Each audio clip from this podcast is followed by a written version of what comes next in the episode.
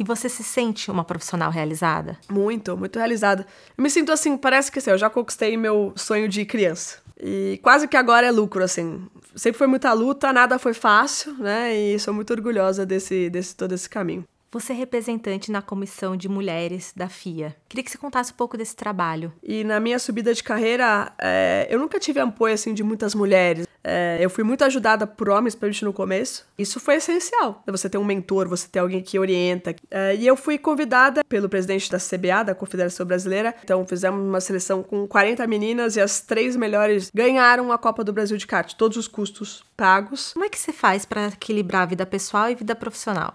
Pergunta difícil. Você que é mamãe, vai pro terceiro. Jesus, como eu dou conta? E eu não dou conta, né? Mas eu acho que eu sou uma ótima mãe. E assim, eu peço pra não. Basicamente, não me incomodar se não for por nada, entendeu? Então, eu tento montar todo um negócio pra que eles fiquem bem e eu possa trabalhar com tranquilidade. Logo, logo vou poder ir nas, nas corridas comigo. E vou poder ver um pouquinho dessa, dessa vida da mãe. É, é uma loucura, né? Mas é um, é um super prazer. Você é uma referência.